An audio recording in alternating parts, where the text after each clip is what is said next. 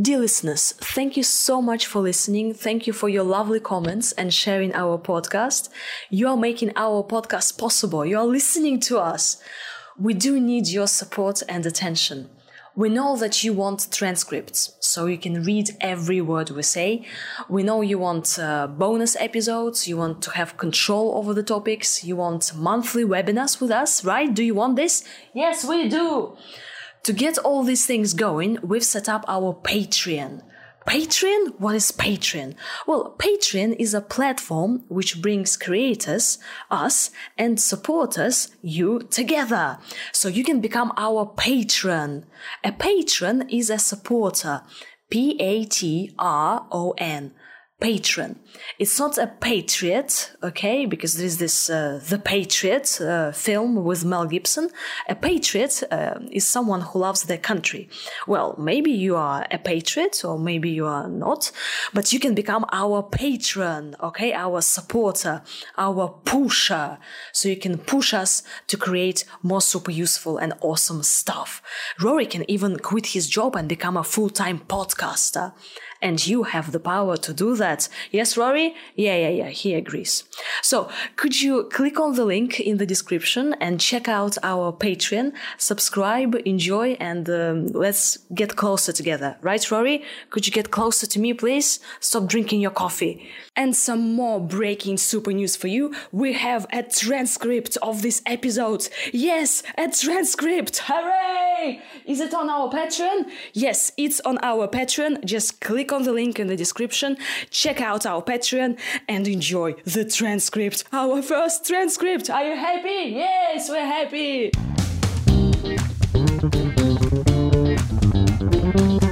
Hello, lovely people of the world. I'm Maria. And my name is Rory, and we are the host of the IELTS Speaking for Success podcast, the podcast that aims to help you improve your speaking skills as well as your listening skills along the way. We started this podcast to give you a look at how a native English speaker would answer some of the most common IELTS speaking questions. I ask Rory questions, he gives answers using grammar and vocabulary for a high score. Band 9 super score. Rory, are you ready to answer some questions today? Rory? Rory! Rory, come on! Oh, sorry. Um, I was daydreaming. Were you? Because, dear listeners, we're going to be talking about dreams today.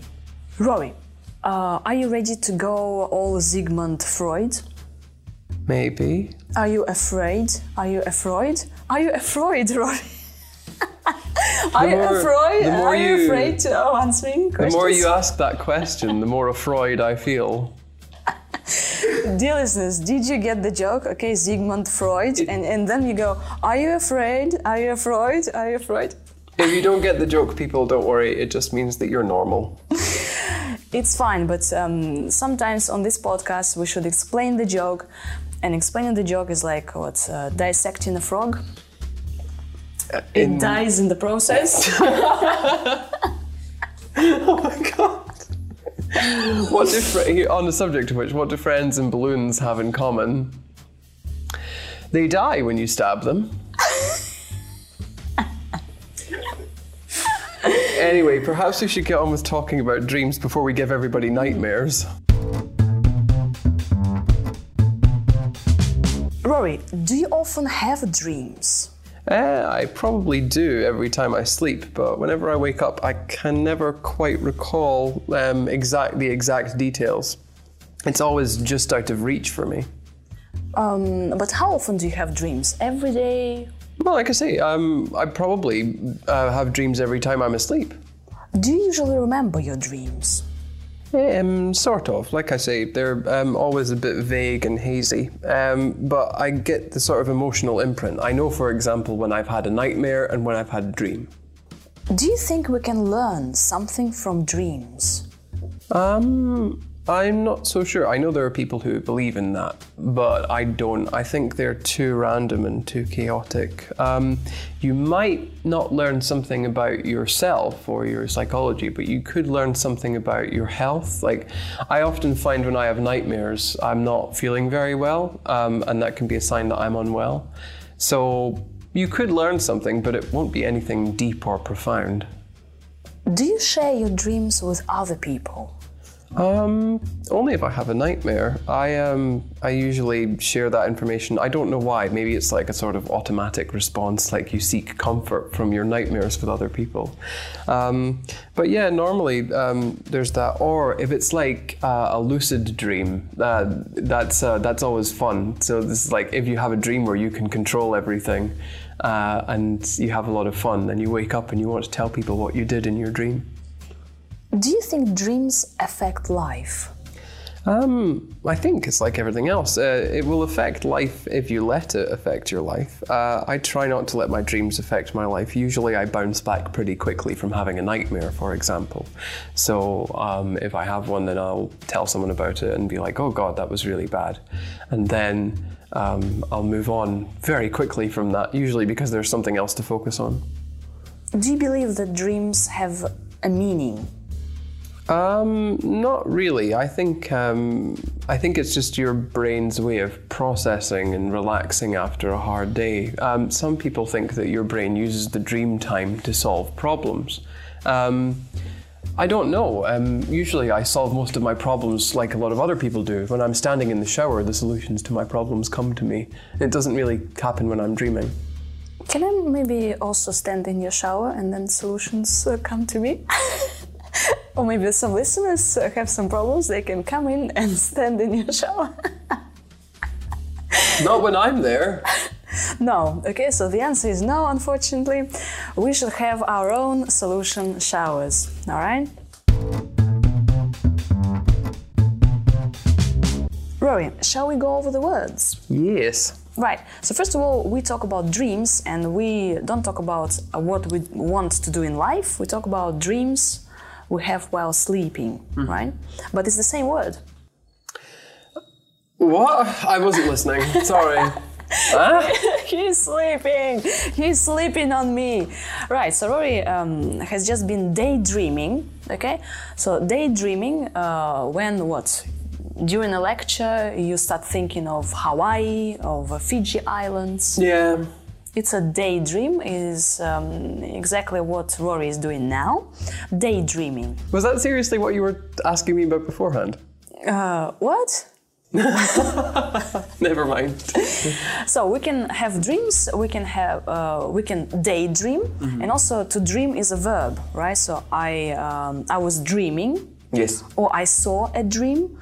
Uh, what about if I see you in my dream? What do I say? Mm, you could say I saw you in my dreams. Yeah, uh, uh, see something in your dreams, or to dream about, right? So can you say I, I was dreaming about uh, Fiji Islands Yeah. while sleeping? Right. Rory, you've mentioned um, horrible dream. What do you call this? Um, Yeah, a bad dream is called a nightmare. yeah, nightmare. Uh, nightmare, horrible dream, or you said uh, a lucid dream. Yeah. Lucid. A lucid dream is basically a dream that you have where you can control everything because you realize that you're dreaming. So, uh, my lucid dreams usually start with me bouncing up and down on a trampoline, and then I realize what I'm doing, and I realize that I can control how high I go. So then I have fun with that. It, it seems to be a recurring one for me. Uh, recurring means that you have something again and again. Going back to nightmares, though, um, it's probably a good idea to talk about how bad your nightmares are. You could talk about having a bad nightmare, but we already know nightmares are bad, so you could say a nightmare is vivid, meaning it's very realistic, for example. Yeah, we can say vivid, uh, disturbing, Yes. disturbing dreams, vivid dreams, bizarre dreams. Just don't use the word nice. Everybody uses that word. Ah, It's it too was a nice common. dream. Yeah, mm, use some synonyms. Um, you can say positive, entertaining dreams. Yeah, bizarre means like strange, right? Vivid is a nice one. Vivid means I like vivid. Vivid um, it's vivid. It's like very close to real life. Very uh, sort of clear and realistic almost. You've also said a couple of nice adjectives. Vague, Mm-hmm. vague dreams. Yeah, it's funny because we had vivid where everything is clear and like real life, but then we have vague where everything is uh, fuzzy and you cannot see it clearly. Yeah, it sounds like Vogue, like Vogue, Vogue or fog? Vogue. Yeah, the uh, the magazine. oh, really? Oh, yeah, it does, in, doesn't in it? In Russian, I think it's Vogue, but it's vague, right? Another one uh, which was good, hazy, Yes. hazy. Which is almost exactly the same as vague, um, to be honest with you. we can remember our dreams. Uh, also, we can say recall. Recall exact details. Yeah. Or it could be hard to recall exact details. Recall is it the same as remember? Um, essentially, yes. Um, there's probably a small difference in meaning, but to be honest, it's good to just avoid reusing the word remember. Like, I remember this, I remember that. No, right. I can't recall. I can't remember. You kept talking about dreams, and you mentioned uh, some dreams are random and chaotic, right? Yes. Uh, random, random dreams. Yeah, random. Just like there is no order, there is no logic, there is no sense to them. Yes, and chaos. We can say uh, like an adjective, like chaotic. Yes. Yeah, random and chaotic. Also profound. Yeah, That's a uh-huh. good word. So random and chaotic. There's no lo- there's no logic. There's no sense. But profound, like there's um, a sense there. There is a meaning. Yeah. Can you say like uh, my dream had a profound meaning? Yes. Or my dream had a profound effect on me. And actually, about the effect, uh, you said like um, I don't usually have any emotional in- imprint, right? Uh, yeah, Emotional I, imprint. I have an emotional I have an imprint, but I can't recall the details. Um, so, like, I know that something is bad or something is good. yeah. Uh, imprint, Uh, like print and like imprint Yes. on you. Yeah. The question was about the effect that dreams uh, may have. So dreams may affect our life, Yeah. affect like with an A, right? Or may have an effect on our life. Uh, Rory has told us that um, he bounces back quickly. But you bounce back quickly like a ball, boom, boom, boom, boom. Um, almost exactly like that. Yeah, it's bounced back is just another way of saying you recover from something. Um, it's a more informal way of talking about it, but it's still valid, and you want to show that you can use the grammar and vocabulary flexibly. Um, could you give me another example with bounce back? Um, whenever bad things happen, I usually bounce back fairly quickly. And you move on, Yeah. right? So you kind of get over it and move on. So bounce back is to recover, move on is to continue. You also said that dreams, uh, when we dream, we process uh, information, right? Hmm, yeah, so processing is just like thinking about information or um, considering something, putting it in order. Yeah, and we can say like um, during dreams uh, we process emotions. Or Absolutely. Dreams help um, to incorporate memories also. Um, apparently, yeah. Or about the solutions, right? Um, like you go to bed with a troubling thought and then you get up with a solution. Now we know that uh, um, Rory's uh, shower provides all the solutions. um, the verbs that we can use about dreams, for example, like dreams can reveal our unconscious desires. Well, according to Sigmund Freud. Yeah, So like you mentioned at the beginning. Um, yeah, or reflect. So dreams reflect our, I don't know, deepest uh, thoughts, right? And um, we've already used some phrasal verbs, like um, we bounce back quickly after a nightmare. You can also say that I usually come up with some good ideas Yes. while dreaming. Dear listeners, now you can listen to Rory's answers again and notice all the precise adjectives, uh, vocabulary phrases, phrasal verbs, and grammar he's just used for the highest score, band 9 score. Rory, do you often have dreams? Uh, I probably do every time I sleep, but whenever I wake up, I can never quite recall um, exact the exact details.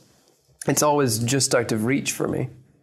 Um, but how often do you have dreams? Every day?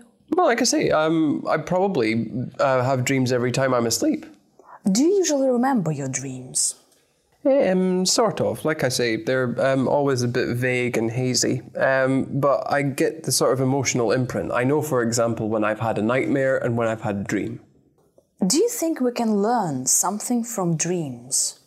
Um, I'm not so sure. I know there are people who believe in that, but I don't. I think they're too random and too chaotic. Um, you might not learn something about yourself or your psychology, but you could learn something about your health. Like, I often find when I have nightmares, I'm not feeling very well, um, and that can be a sign that I'm unwell. So, you could learn something, but it won't be anything deep or profound. Do you share your dreams with other people?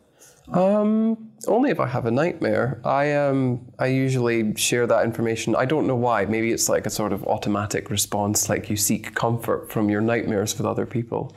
Um, but yeah, normally um, there's that. Or if it's like uh, a lucid dream, uh, that's uh, that's always fun. So this is like if you have a dream where you can control everything, uh, and you have a lot of fun, then you wake up and you want to tell people what you did in your dream. Do you think dreams affect life? Um, I think it's like everything else. Uh, it will affect life if you let it affect your life. Uh, I try not to let my dreams affect my life. Usually, I bounce back pretty quickly from having a nightmare, for example. So, um, if I have one, then I'll tell someone about it and be like, "Oh God, that was really bad," and then um, I'll move on very quickly from that. Usually, because there's something else to focus on. Do you believe that dreams have a meaning? Um, not really. I think um, I think it's just your brain's way of processing and relaxing after a hard day. Um, some people think that your brain uses the dream time to solve problems. Um, I don't know. Um, usually, I solve most of my problems like a lot of other people do. When I'm standing in the shower, the solutions to my problems come to me. It doesn't really happen when I'm dreaming. Thank you very much for listening. Sweet dreams. Yeah. Don't have any nightmares or let the bed bugs bite. Oh, dream with IELTS or without it. Bye bye. Bye.